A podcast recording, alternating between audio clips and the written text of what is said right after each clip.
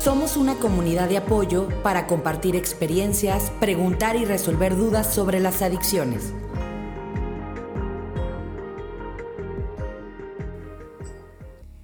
Hola, hola a todos. Bienvenidos a Yo Dependo. Bueno, pues otra otra sesión. Ahora vamos a la parte B de nuestro podcast, este, Mirada y Perspectivas de la Adicción. Pues hemos estado muy contentos con la participación de nuestros invitados de, honor, que es la psicóloga Mariana Flynn de, Argentina, este, la doctora en psiquiatría Mayra Cortés Petit, ella está en Caracas, y bueno, nuestro amigo de hoy es un buen día, Arnoldo Torres, bienvenidos. De verdad, estamos muy, muy contentos, pues vamos a seguir con este tema este, de, tan interesante para nuestra comunidad. Nos quedamos en la parte A eh, con que si nos está dando su punto de vista la doctora, que si el adicto va a conservar siempre el deseo o la obsesión en su, en su cerebro, ¿verdad? Por todos estos cambios que, tienen. Y bueno, pues me dice, nos contestó ella, que dependiendo de la persona, como todo, y también del trabajo, la rehabilitación, eh, eh, vimos que es una enfermedad para toda la vida o una condición para toda la vida y que hay que atenderse toda la vida, ¿verdad? Hay que seguir con sus grupos de apoyo, con su terapeuta este, particular. Eh, cada quien tiene que ser responsable de cómo se siente, cómo vive cada día para poderse atender. Y también tener mucho cuidado con los medicamentos. Eh, los adictos, ¿verdad? Este, tienen que tener mucho cuidado con los medicamentos que le recetan para otras enfermedades, ¿verdad? Que pueden engancharse inmediatamente ahí en adoptar una farmacodependencia, ¿verdad? Y hay que, hay que saber, hay que tener siempre especialistas en adicciones cuando se trata de un adicto. Pues bien, Mariana, a ver, tú, quiero tu opinión eh, eh, como terapeuta en adicciones. ¿Cuál es tu experiencia? ¿Cuál es tu punto de vista en esto del trabajo de todos los días? Pues tenemos el caso de, de Arnoldo, ¿no? Que ¿Qué sugieres tú para los adictos para que se mantengan, para que se mantengan en sobriedad, para que se mantengan lejos de tener la necesidad? Deben de cambiar su vida totalmente, los amigos, la familia. A ver, tú, tú qué, cómo, nos, cómo nos guías. Bueno, em, digamos que un, un, enfoque que puede ser útil, porque en esto de Em, la rehabilitación de una persona con adicción, digamos, cómo, cómo hacer este tratamiento. Hay distintos modelos y a veces se combinan, eh, digamos, estrategias de estos distintos modelos para eh, poder hacer un tratamiento. Pero algo que, que, yo creo que así como en palabras sencillas puede servir a, a la gente que nos escucha o, para explicárselo a alguien con, claridad, es manejarse con los factores de riesgo de recaída y los factores de protección. Entonces, cada persona tiene distintos factores de riesgo, es decir, situaciones o personas o lugares que aumentan la probabilidad de que esa persona consuma o de que esa persona ejecute el comportamiento al cual eh, tiene una adicción. Entonces, se hace como una gestión de esos riesgos, o sea, de, esas, de, de, esas situaciones o de ese contacto con esas personas o con esos lugares para minimizar o disminuir esa probabilidad de recaída. Tanto que, eh, bueno, los factores de protección, por ejemplo, eh, por lo general, en familias donde hay una persona con una adicción, hay más, hay más personas que tienen esa, esa u otras adicciones. Entonces, y en ocasiones han, eh, han, compartido consumo, pero como son familiares, tampoco se puede pretender que nunca más se van a ver o nunca más tendrán contacto. Entonces, un factor de protección puede ser que haya un familiar que sirva de mediador o, nunca, o que nunca estas dos personas con adicción de la misma familia estén solos porque puede, puede implicar que recaigan juntos. Eh, es por poner un ejemplo, hay otros factores de riesgo, un lugar, por ejemplo, hay personas que sus, uno de sus factores de riesgo son, no sé, los locales nocturnos. Bueno, una pregunta muy frecuente es, eh, nunca más voy a poder ir a un lugar, un local nocturno, una fiesta. No, si pudiera ser pero con, muchos factores de protección que te acompañen, con muchos factores de protección que te acompañen, eh, y, y, con bastante tiempo de, de, de, de haberte rehabilitado, puede ser. ¿no? Esa es un poco como la mirada. Equilibrar factores de riesgo versus factores de protección. No sé si, si con esto me... Muy bien. Muy, muy bien. Ah. A ver, Arnoldo. De, de, riesgo y de protección. Eh, a veces eh, la adicción ella muta, ella muta en cómo atacar. Entonces, a veces uno tiene que terminar siendo muy radical con algunas cosas. Eh, a veces a veces a uno le duele muchísimo dejar de hablar a un familiar cercano, duele, pero es necesario ser radical totalmente cuando lo que está en juego es tu adicción, que pueda y bien hay que, hay que, hay que buscar como puntos medios, a veces, no en todos los casos, cada persona funciona diferente, a veces uno tiene que ser totalmente radical con, algunas situaciones. Por ejemplo, en mi caso, en mi caso yo no puedo, yo, no como helado ron con pasas, porque, porque el sabor es un detonante. Eh, algo como tener efectivo en la mano puede ser un detonante para alguien. Algo como, como mentir eso es, muy, muy gracioso porque cuando, cuando hay personas que están, que están rehabilitadas por tiempo, eh, no, es que, no es que seamos pero evitamos eh, hacer ciertas, ciertas situaciones que, que, aunque no sean consumir, están asociadas al consumo, como Les voy a pedir que apaguen sus micrófonos por favor, ahorita que no están hablando, apaguen sus micrófonos, que se nos está viciando un poquito el sonido. Gracias. Seguimos contigo, Arnoldo. Sí, e, e, es, es, muy es muy interesante esto que nos estás compartiendo. Yo, eh, este... Que uno tiene que, uno tiene que ser, eh, la, la, adicción siempre, siempre busca esa forma y los factores de protección, los factores de protección poniendo, poniendo un ejemplo eh, tal vez muy, muy, muy, muy coloquial, pero los factores de protección se debilitan a veces. Y uno tiene que buscar la manera de volverlos a, a, ser sólidos. No, no, en mi caso, no, no asumir un factor de protección eterno, como que, bueno, mira, simplemente no me acerco a, a tal persona y ya.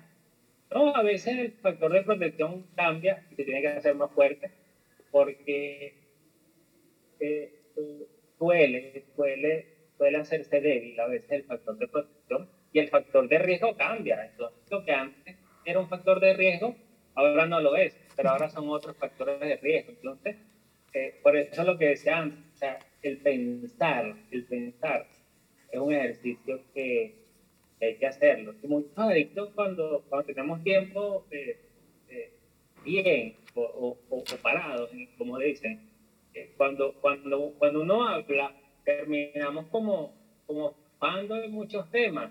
Y no es que seamos filósofos, es que, es que a veces uno tiene que pensar mucho, uno tiene que, aprender a pensar mucho de todo, porque eso te ayuda, te ayuda en el día a día, te ayuda a pensar, te ayuda a entender, te ayuda a saber a lo que le estás enfrentando y tal vez enfrentando no es la palabra, es como un poquito como, una lucha, pero sí saber a lo que nos exponemos. Y, y hay, que, hay que siempre hacer ese proceso de evaluación, como ajustar todo nuevamente y ajustar lo que hace cierto tiempo. Y, y, tener allí a personas cerca que siempre puedan ser, eh, a veces simplemente tener, tener en, tu WhatsApp el contacto de, la doctora Maida, de, Mariana, no, no, no, tienes que llamarla, tener una psicoterapia de dos horas, simplemente con, hola, buenos días, ¿cómo estás? Eso es un microfactor de protección, que se, es micro, pero se hace poderoso, con tenerlo allí, con saber que cada cierto tiempo escribes a alguien, eso es un factor de protección. Que, que, cambia, porque hace tres años eso no era un factor de protección, hoy día lo es. Entonces, por eso digo, eh, van cambiando y se van uno lo va ajustando, cada quien. Y aparte, pues que cada día va a ser menos, ¿verdad? Cada día, eh, a, lo mejor cuando recién egresas de, de, tu rehabilitación, del centro de rehabilitación, a lo mejor necesitas más, después ya te vas a eh, la readaptación a la sociedad, pues bueno, lo vas a necesitar mucho, después ya te vas adaptando. Ahí va una pregunta muy fuerte. Esta pregunta es fuerte para todos y, les voy a pedir que me digan qué se va a hacer aquí, porque hay cosas que no se pueden cambiar. Pero, y con esto vamos a, a, explayarnos para, cerrar el podcast pues con un mensaje este, de ayuda. Eh, yo veo mucho eh, en, el trabajo que yo hago también, este, que a veces el adicto o ese factor de tentación o de riesgo es el papá o la mamá o ambos o otro hermano, ¿verdad? Cuando hay adicción a veces no, no es el único de la familia, ¿verdad? O hay un hermano adicto a la comida o, sea, a otras cosas pero me ha tocado mucho ver que en un matrimonio, este, la mujer se vuelve alcohólica por acompañar al esposo en, en, las parrandas, porque dijo, bueno, pues si no puedo con el enemigo, me voy a unir a él. Luego, este, pasa que ya tienes muchas situaciones él, entra a un grupo de ayuda, decide rehabilitarse, lo que sea, pero resulta que la mujer ya no puede quitarse la, el tema de la, de la tomada. ¿Qué va a pasar ahí? O sea, ese, ese factor de riesgo lo tienes junto a ti, duerme contigo, huele alcohol. Aquí en las clínicas les dicen, pues de ninguna manera este, eh, pueden los primeros meses este, tener provocación porque todavía hay esa necesidad. A ver, quiero que me sugieren ustedes cuando hay este, esta situación. Bueno, eh, hay que saber que cuando se trata de las adicciones, no se trata solamente al individuo, sino que tiene que tratarse la familia entera, ¿no? Eh, precisamente porque la adicción nació dentro del núcleo familiar como, como usted lo dijo al principio, eh, eh, eh, esta enfermedad generalmente aparece en la adolescencia y, y, y, en las varias etapas que tiene, llega un momento en que la familia, bueno, está siendo cómplice o participante de cierto modo de las actitudes de la persona que está comenzando en el proceso de la adicción. Muchas veces eh, ocurre un proceso que se denomina codependencia, que abarca al resto de la familia o algunos de los miembros de la familia, y, puede ocurrir que en ese acompañamiento eh, de, o ese mal acompañamiento de la adicción la persona también haga una dependencia, como bien lo dijo en este momento. Entonces, eh, el problema eh, se acabaría o el problema mejoraría si se ataca el problema de raíz a nivel familiar desde el principio. ¿Okay? Este, si todos los miembros de la familia van a rehabilitación y no solamente un miembro de la familia es el que va a rehabilitación. Si todos los miembros de la familia toman conciencia de que hay un problema que tiene una responsabilidad familiar eh, y, que, y que todos en, algún grado ameritan eh, tratamiento. Y muchas veces eh, el adicto viene de unos padres tomadores o de unos padres fumadores o, o, o que ven mucha televisión este, o que tienen algún tipo de conducta adictiva y desde ahí se va gestando el problema de la adicción. Entonces, eh, y lo demás es consecuencia de, de, la, la, unión de esos factores que ya vienen en camino con el ambiente que nos rodea, que también es un ambiente eh, que promueve la, la, ¿cómo se llama? La eh, gratificación inmediata. ¿okay? Entonces, creo que, la solución está en el tratamiento de la familia o el tratamiento de todos los miembros de la familia o de muchos de los miembros de la familia que están involucrados. Muy bien. Muy bien, doctora, muchísimas gracias. Yo creo que con esto queda muy claro para la comunidad, pues que esa palabra es una responsabilidad familiar, es un compromiso familiar. No es uno el que está enfermo, sino todos. Y los que requieran eh, este, intervención, recuperación, tienen que hacerlo, ¿verdad? Mariana, ¿qué nos dices tú?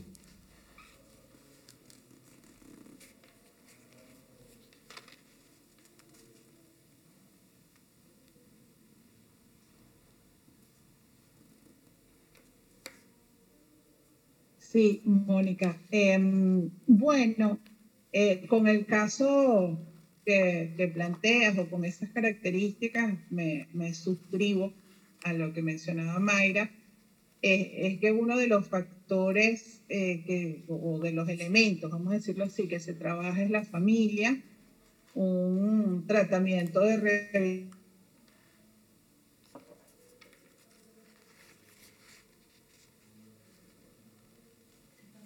Se congeló. De, adicciones no estaría, es parte fundamental. Sí, pues deben, deben hacer tratamiento eh, y se les advierte y se les explica eh, que de eso depende la efectividad de, de, todo lo que se está haciendo. Y si ya pues comenzaron a hacer un esfuerzo, ya lo que vale la pena es que se haga completo para que pueda funcionar. Eh, por lo mismo que eh, casualmente había mencionado antes, es un factor de riesgo muy grande. Y por lo general pasa mucho. Entonces, em, bueno, eso es lo que hay que hacer. Eh, a veces, digamos, coloquialmente se puede decir que un adicto se hace en una casa. Muchos, sobre todo padres, pueden pensar, ay, mi hijo se perdió en la calle, en la calle, perdí. No, en general no es así. Es dentro de una casa, dentro de una familia disfuncional o, por situaciones que implican a veces como especie de abandonos. Eh, bueno, ahí ya se va creando como la semilla para que este tipo de, de, situaciones proliferen. Claro. Entonces, eh, por eso es que hay que intervenir y, y, sobre lo que se va a detectar que sucede en la familia que tenga que ver con la manifestación, el mantenimiento de, la adicción de uno de sus miembros, pero obviamente hay que hacer un, trabajo allí. A veces también hay otras conductas, como eh, también lo mencionaba Mayra, dentro de la dependencia. a veces no es, no es que eh, alguno de los miembros consuma algo o, o tenga un comportamiento adictivo, tipo, no sé, adicción al juego, no a veces son otro tipo de conductas que hacen o, producen o, mm, se suman a, la adicción del paciente o, generan que recaídas. Entonces, sobre todo, sobre todo ese tipo de, manifestaciones se, se, va a intervenir terapéuticamente, o por lo menos se espera hacerlo. Así es. Muy bien, Mariana, muy bien, muy, muy claro todo yo creo que queda. A ver, Arnoldo, pues ahora este, tú nos vas a dar el cierre y cuéntanos cómo te apoyó tu familia, particularmente qué pasó con tu familia para qué hizo, qué hizo también para que tú también estés, porque bueno, si ahí nació todo, también ahí se ha compuesto todo. Cuéntanos. Bueno, mi, mi, mamá, eh, para que tal vez entiendas a veces el compromiso que, que, tiene que asumir, eh, mi mamá durante todo el tiempo y estuvo en rehabilitación, fueron muchos meses, 16, 17 meses. Mi mamá hoy día dice que ella no se había dado cuenta que durante esos 17, 18 meses, ella no tuvo ni sábados ni domingos libres porque los sábados tenía que comprarme eh, las cosas que me llevaba el domingo para la visita y el domingo me visitaba y se devolvía a la casa. Y ella me decía, yo trabajaba de lunes a viernes y los sábados y los domingos eran preparando eh, para visitarte.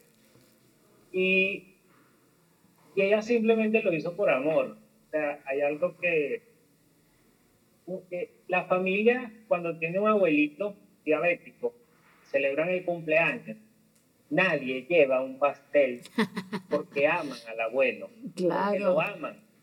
Y por amor le llevan fruta, le hacen un, un pastel de, de, colores, se lo dibujan, le bailan, se divierten con el abuelo porque lo aman. El que ama hace un esfuerzo importante, un esfuerzo de entender que hay cosas que, que, se hicieron bien, cosas que se hicieron mal, y, que está allí apoyando.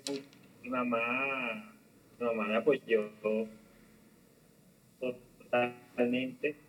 Eh, y siempre digo que mi mamá eh, creyó cuando las estadísticas decían que no, ella siguió creyendo y, y, y, bueno, eso, eso yo creo que su empeño fue lo que me ayudó muchísimo eh, la primera vez que yo fui a rehabilitación era una casa que quedaba en un lugar y, era complicado llegar. Y yo esta semana le decía a mi mamá que desde esa vez de esa casa hasta ahora estábamos, estábamos juntos.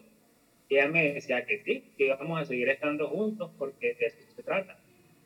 Eh, la otra parte de mi familia, digamos, eh, no, no, no me apoyó no porque no quiso, sino porque muchas veces no estaban involucrados en el problema.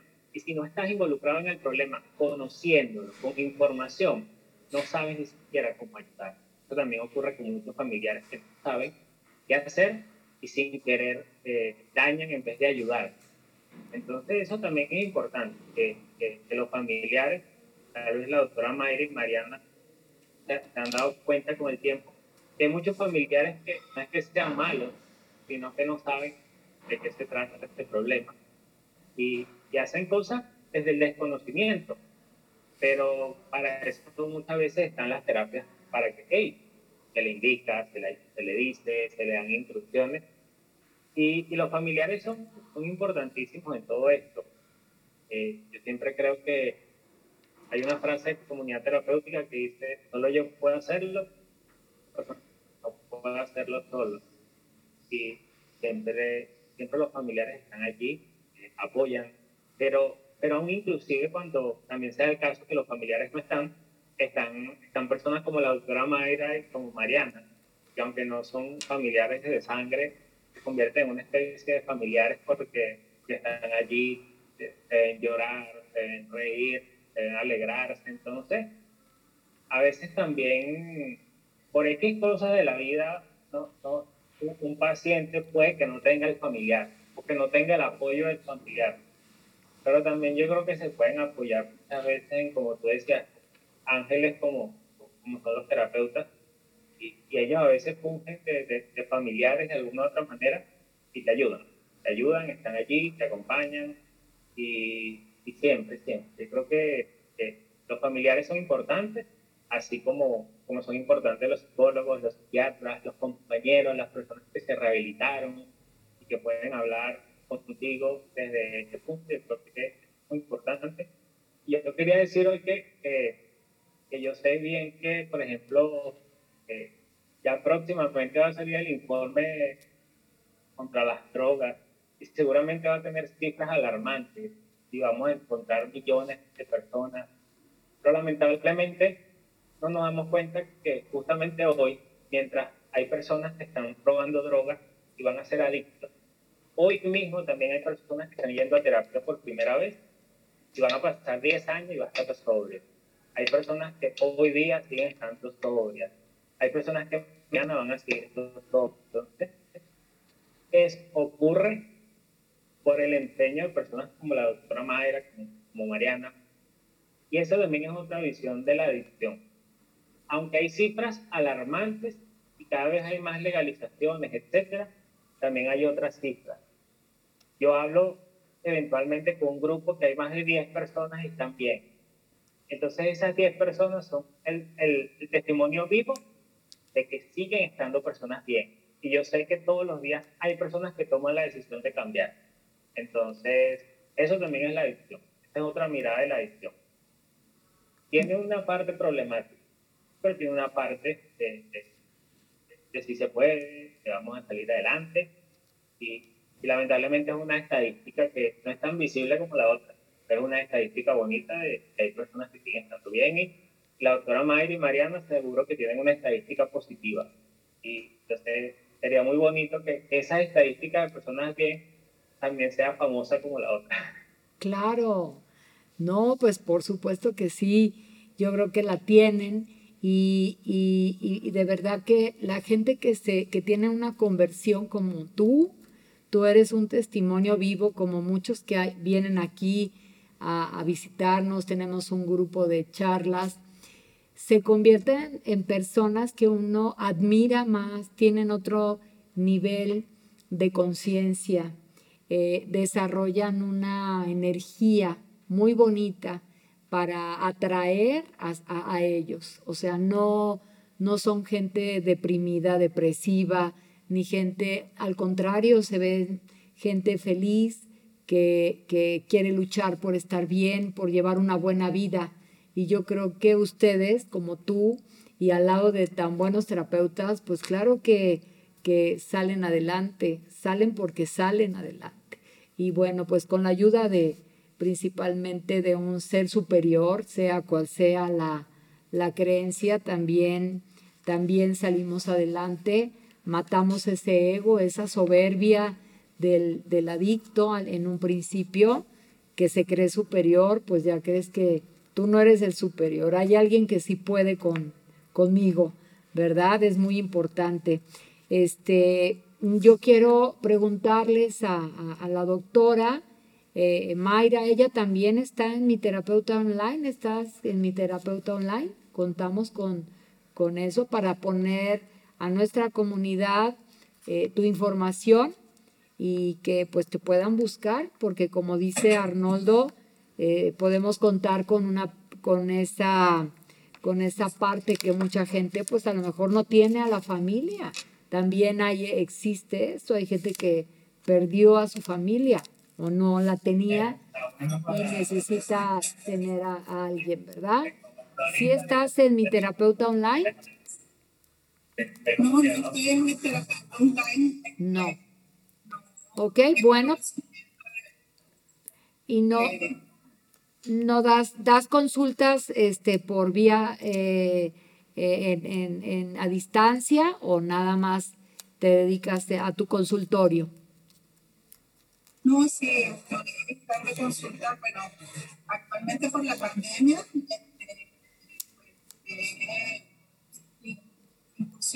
en las consultas a distancia con más fuerza y no estoy en mi terapeuta online, pero eh, pertenezco a una ONG eh, que trabaja en mi país, pero que también ayuda a personas eh, en, el, en, el, exterior, venezolanos que están en el exterior.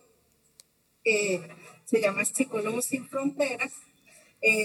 aunque ahí tratamos mm, sobre todo lo que tiene que ver con duelos y psicoterapia breve con apoyo psiquiátrico, este, pues se tratan algunos problemas de prevención que, que, pueden ayudar a prevenir trastornos como las dependencias a sustancias. No, no, es un programa a largo plazo, sino a corto plazo, este, pero eh, puede ayudar a, a, a, tratar algunos problemas familiares este, algunas situaciones en particular de, de duelo que de alguna manera sean factores de riesgo en el problema de la adicción. Claro, cuando una persona está pasando por un, por un proceso, una pérdida y no ha hecho un duelo y que necesite ayuda, una forma de intervenirlos para que no empiecen con, con, con problemas de abuso de patrones, claro que les serviría mucho. Pues vamos a poner este, tus datos en, nuestros en nuestro video en nuestra información en Spotify para que quedes este, pues abierta tanto ahí en tu país, porque esto es a nivel mundial, eh, como en, en, en, México también. Eres bienvenida aquí, tu ayuda, tu hermosa presencia.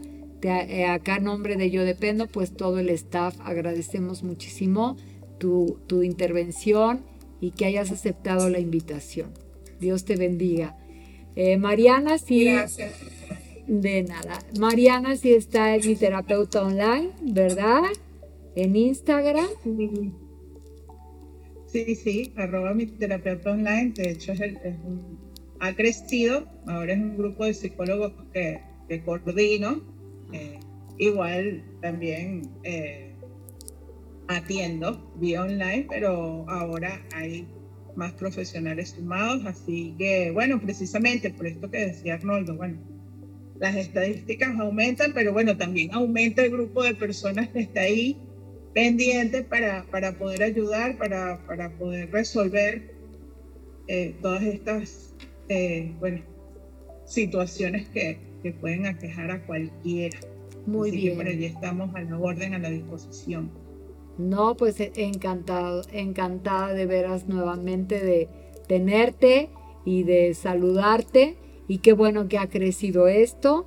Y verdaderamente le comentamos a nuestra comunidad lo, los costos de esto es completamente accesibles, ¿verdad? Ellos tienen un sistema este, muy especializado para, para alcanzar a toda la gente que, que, cree que no puede eh, llegar a un terapeuta, a un psicólogo, ellos están dispuestos 7 por 24. Así es que no tenemos pretexto para no ayudarnos, para no autoayudarnos, siempre van a estar ahí a la mano. Y bueno, Arnoldo, pues también muchas gracias Mariana, perdón. Eh, Arnoldo, pues bueno, contigo siempre es alegría, siempre es un buen día, siempre eh, comunicando vida eh, y amor a, toda la gente que te sigue en Instagram. Yo encantadísima siempre de tener contacto contigo, que, que, te sumes a, a, nosotros y nosotros sumarnos con ustedes. Vamos por la misma línea. Nos interesa lo mismo, que la gente eh, sepa toda esta información tan valiosa que ustedes el día de hoy les han hecho llegar. Y bueno, pues, ¿qué más que me despido con la, como siempre, con mi mejor vibra? Que estén muy bien y muchísimas gracias. No. Gracias.